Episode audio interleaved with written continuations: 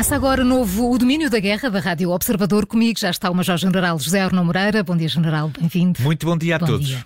Para além da rádio, já sabe que também nos pode seguir em direto no YouTube, Facebook ou através do site do Observador. Vamos então olhar para mais uma semana de guerra e comecemos por Bakhmut. Uh, mesmo depois das milícias Wagner terem entrado na parte leste da cidade e de continuarem a tentativa de cerco, Zelensky resolveu adiar a saída das tropas ucranianas. General, porquê? Porquê a decisão de manter a defesa em Bakhmut? Uh, Bakhmut já foi dada por perdida várias vezes nas duas últimas semanas. Mas no início desta semana, Zelensky teve uma reunião do mais alto nível com a sua cúpula militar e julgo que terá havido uma unanimidade entre aquilo que é a opinião do presidente e aquilo que é a opinião dos seus principais conselheiros militares de que Bakhmut continua a oferecer condições para uma defesa durante pelo menos mais algum tempo. Ora, essa é, é, isto lembra um bocadinho aquela, aquela afirmação de Kiev, logo no início de Zelensky, no início da invasão, do, do, do ficamos e lutamos. Uhum. E parece que em Bakhmut é o que está a acontecer. É o que está a acontecer. Ficamos e lutamos.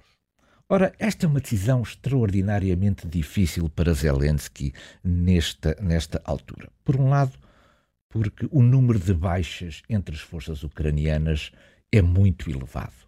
A batalha em Bakhmut, uma batalha de natureza, sobretudo urbana, é muito difícil de prosseguir agora que as milícias Wagner estão também já dentro da cidade e para, apesar do número de baixas uh, da Federação Russa ser muito elevado, é também muito grande o desgaste entre as forças ucranianas e isso certamente terá sido bem pesado pelo presidente Zelensky.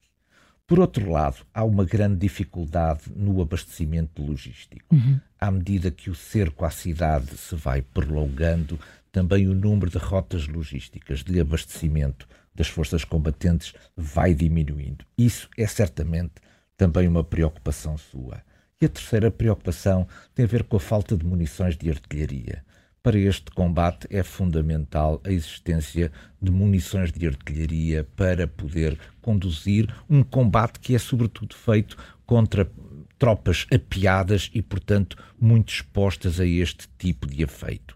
Ora, a artilharia ucraniana tem vindo a reduzir a sua taxa de consumo porque não consegue ser reabastecida uhum. com a quantidade repor, é? de munições necessária. Uhum. Bom, o que é que esta decisão leva, mas apesar destas dificuldades todas, porque é que Zelensky avança para esta manobra que tem, certamente do ponto de vista operacional também e do ponto de vista político, tem os seus riscos. Ele precisa de ganhar dias e esta é talvez a, a, parte mais fundamental desta decisão. Se ele não defender em Bakhmut, vai ter que defender num outro uhum. lugar qualquer. Enquanto ele conseguir ganhar dias, eventualmente mais uma semana, outra semana, eventualmente em cima Portanto, dessa... vai tentando atrasar ali as tropas. Vai tentando atrasando, atrasar ali o, o, o avanço russo. Depois Bakhmut tem-se tem mostrado com uma enorme capacidade para desgaste sobre aquilo que são as capacidades da Federação Russa. O número de baixas é muito elevado aí. E depois, porque Zelensky, ao fixar-se também de alguma maneira agora em Bakhmut, está a atrair aquilo que são três coisas importantes na conduta da guerra pela Federação Russa: a questão do seu apoio aéreo, que basicamente os Sukhoi 25 estão a atuar na região de Bakhmut e, portanto, não estão a atuar em proveito de outras forças uhum. ao longo da frente. O apoio de fogos de artilharia também está concentrado em Bakhmut, em vez de estar concentrado num outro lugar qualquer. E, finalmente, também as reservas da Federação Russa estão em expectativa na zona de Bakhmut, em vez de poderem ser empregos em favor de outras frentes de combate. E, portanto, este conjunto de decisões levou uh, Zelensky a apostar em Bakhmut. Bakhmut é uma questão para as forças ucranianas, é neste momento uma questão de tempo, de ganhar tempo. E ganhar tempo porquê? Porque os reforços ocidentais que estão previstos chegar demorarão certamente por volta de oito semanas a estarem operacionais. É preciso encontrar uma manobra que permita perder pouco terreno durante uhum. estas oito semanas é muito natural que ao fim das oito semanas já existam condições para equilibrar a ofensiva russa, retirar-lhe a iniciativa e obter a iniciativa outra vez para o lado ucraniano. Mas estas oito semanas são absolutamente fundamentais. Se isso é feito com riscos operacionais em Bakhmut, depois Zelensky acha, então tem que ser ficamos e defendemos. Uhum. Depois de, de várias semanas sem sofrer ataques massivos por mísseis, a Ucrânia sofreu ontem um ataque em larga escala. Uh, General Arno Moreira, na sua opinião, o que é que, a que é que se deve este retomar dos ataques aéreos? Pois houve, houve eh, coisas que, que correspondem a padrões já observados e há coisas novas. Bom, em primeiro lugar, há que lamentar 11, 11 civis mortos uhum. por estes ataques.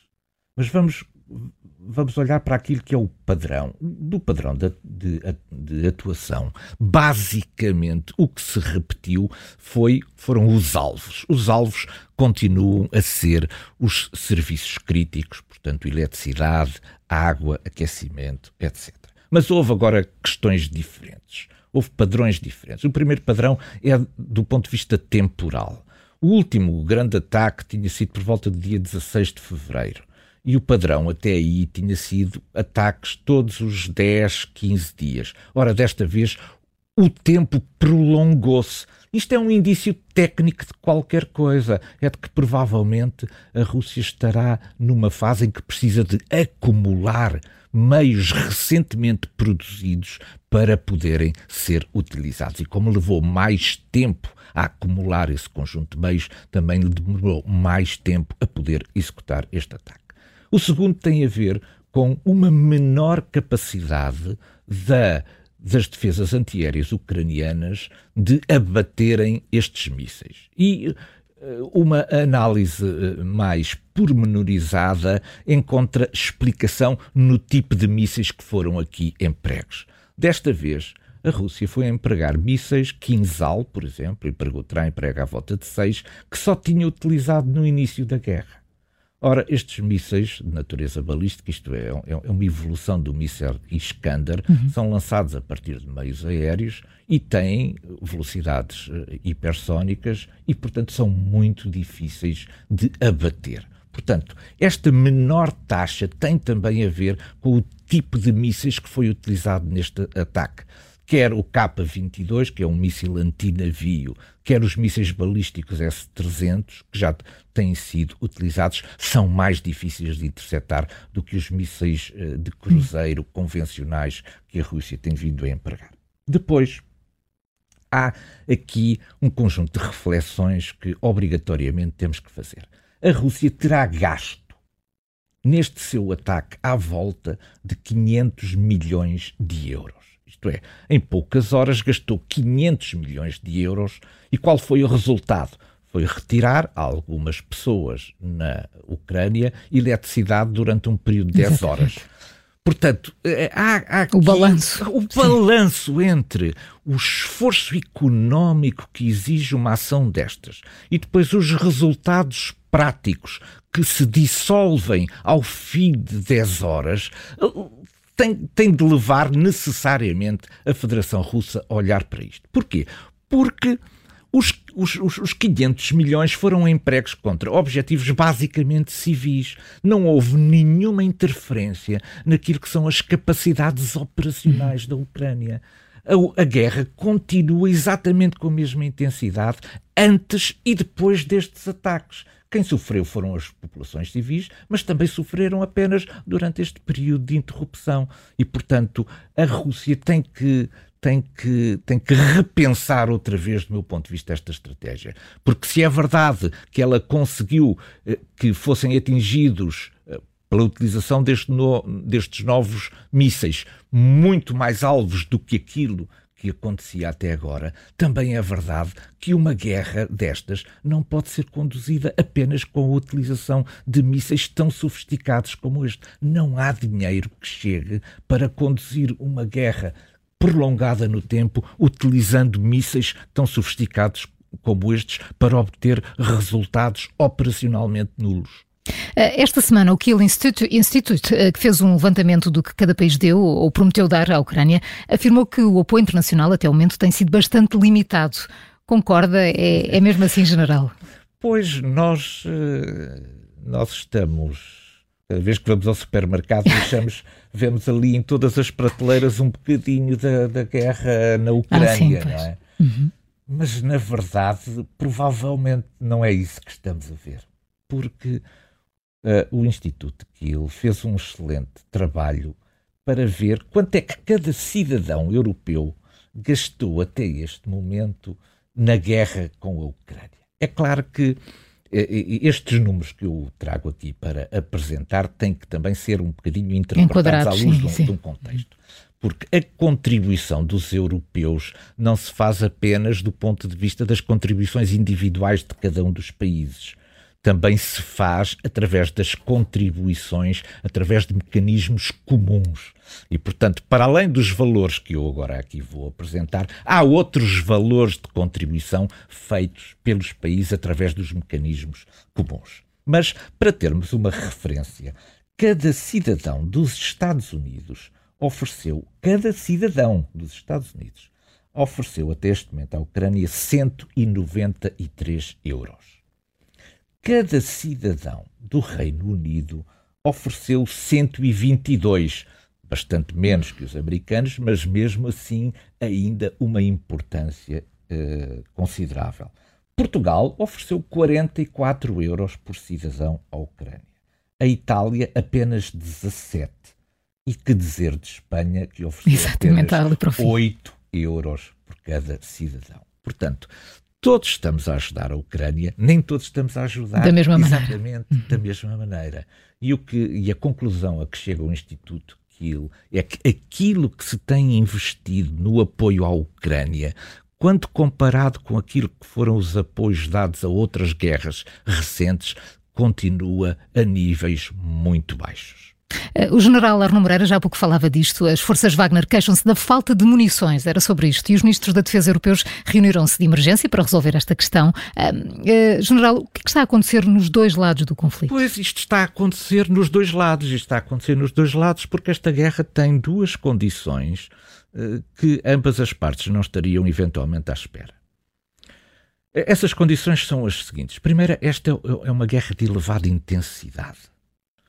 E nós, nós na Europa, estávamos sobretudo preparados para guerras de baixíssima uhum. intensidade, como estas missões eh, enquadradas pela ONU de apoio à paz. E, portanto, mudámos o paradigma da guerra e, com isso, mudámos a intensidade e, portanto, o consumo das munições. Mas não foi apenas no consumo, é o consumo aliado a um outro fator importante, que é a duração do conflito e, portanto, não houve estoque nenhum, nem de um lado nem do outro, que permita resistir a, esta, a este consumo tão elevado. Eu tenho aqui alguns números que podem ser eh, bastante explicadores sobre isto. Em 2022, houve um conjunto de relatórios bastante credíveis feitos pelos ucranianos sobre o número de munições que estariam a ser consumidas, granadas de artilharia, vamos fixar-nos nisso, pelas forças russas. Estavam a ser consumidas qualquer coisa como 50 mil granadas por dia. Isto é uma enormidade. Isto, ao final de um ano de, de guerra, são muitos armazéns cheios de munições que estão a ser gastos. 50 mil por dia. Neste momento, as forças ucranianas estão a gastar à volta de 5 mil por dia. Isto parece-nos uh, bastante menos do que as forças russas, mas a verdade é que também os estoques eram, eram bastante menores do que os estoques russos. E depois há esta, esta, esta comparação uh, que é importante em relação àquilo que depois é. A, isto, a certa altura, passa do nível operacional para o nível industrial. E qual tem sido a resposta do ponto de vista industrial? Por exemplo, a, a Ucrânia dispara, portanto, hoje 5 mil granadas por dia de artilharia de 155 mm. 5 mil. Isto é mais do que os Estados Unidos conseguem produzir num mês. Portanto, por estamos... dia e por mês. Exatamente. Nós estamos a gastar em apoio da Ucrânia muito mais por dia do que aquilo que conseguimos produzir por mês. Ora, nós já devíamos ter acordado para este problema há muito tempo. Porque mesmo com o reforço da produção, os Estados Unidos acham que não vão conseguir produzir por ano mais de 240 mil granadas. Ora, só o ano passado, em 2022, entregaram um milhão de granadas, o que significa que, mesmo aumentando a produção, quando chegamos ao final do ano, ainda faltam 750 mil pela capacidade americana. Portanto, muito rapidamente, nós europeus temos que olhar para esta questão a sério, porque é preciso pôr a produzir rapidamente e em força a nossa indústria militar para podermos acompanhar aquilo que é uma guerra que provavelmente continuará a ser longa e que muito provavelmente será continuará a ser de grande intensidade e com grande consumo de munições. General, vamos à nossa cortina de fumo. O New York Times publicou uma notícia que citava fontes ligadas à intelligence dos Estados Unidos que apontam para a autoria de, de sabotagem aos gasodutos Nord Stream 1 e 2 por parte de grupos pró-ucranianos. General, qual é o objetivo desta notícia? Pois, eh, desta Causar vez... a confusão. uma enorme confusão. Pois desta vez. Já ouvimos nós... várias, várias já teses, não é? Muitas teses e várias versões sobre, sobre o assunto. E desta vez vamos falar sobre uma cortina de fumo com origem nos Estados Unidos, Exatamente. para não dizerem que só temos cortinas de fumo vindas da Rússia. Federação Russa. Pois foi oportuníssima esta, esta reportagem, porque veio mesmo a calhar, coincidência, com o pedido da Rússia junto das Nações Unidas para acompanhar de mais perto todo este processo. Aliás, também coincidência desta notícia, ela ocorre cerca de 15 dias depois de um reputado eh, jornalista norte-americano ter acusado a Marinha dos Estados Unidos de ter conduzido este ataque sob as ordens diretas de Joe Biden. Uhum.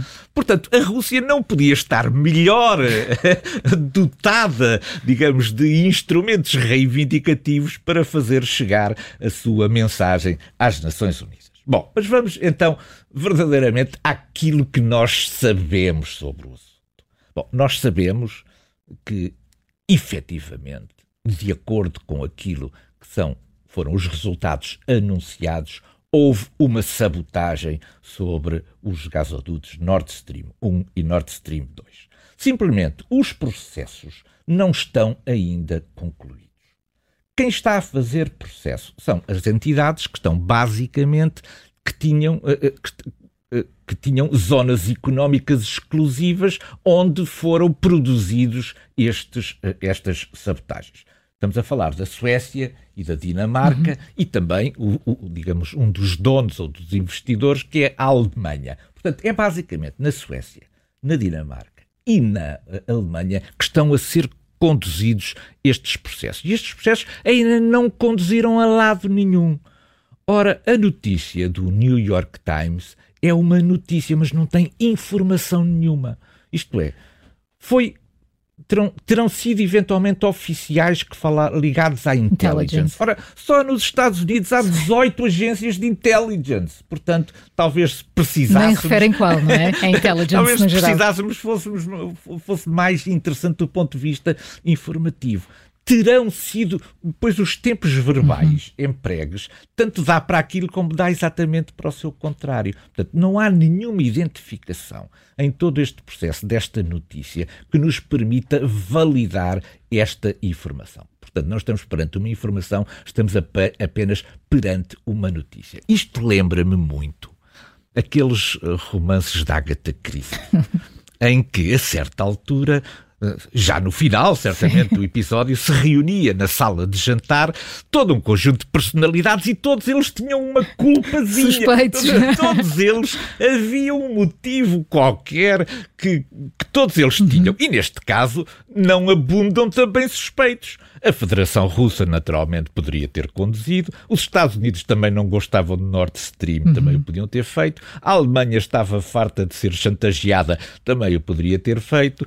Os países exportadores de gás do, do, do, do Mar do Norte também teriam interesse em que a Rússia deixasse de fornecer. E até Portugal e Espanha, porque não? Porque querem vender o hidrogênio uh, verde, porque não estariam também interessados nisto tudo. Isto é, o grupo de suspeitos peitos é muito grande. Só que desta vez não apareceu Hercule Poirot. Hercule Poirot era o homem que nos conseguiria dizer isto. O que é que aconteceu? Em vez de um Hercule Poirot, tem aparecido uma multiplicidade de Hercule Poirot, cada um atirando em direções diferentes. E aqui está a cortina de fumo eu parece-me que nos estão a afastar da verdade em vez de nos ajudar a perceber a verdade. E por isso as teses vão continuar. Exatamente. Vamos ao nosso ponto de mira.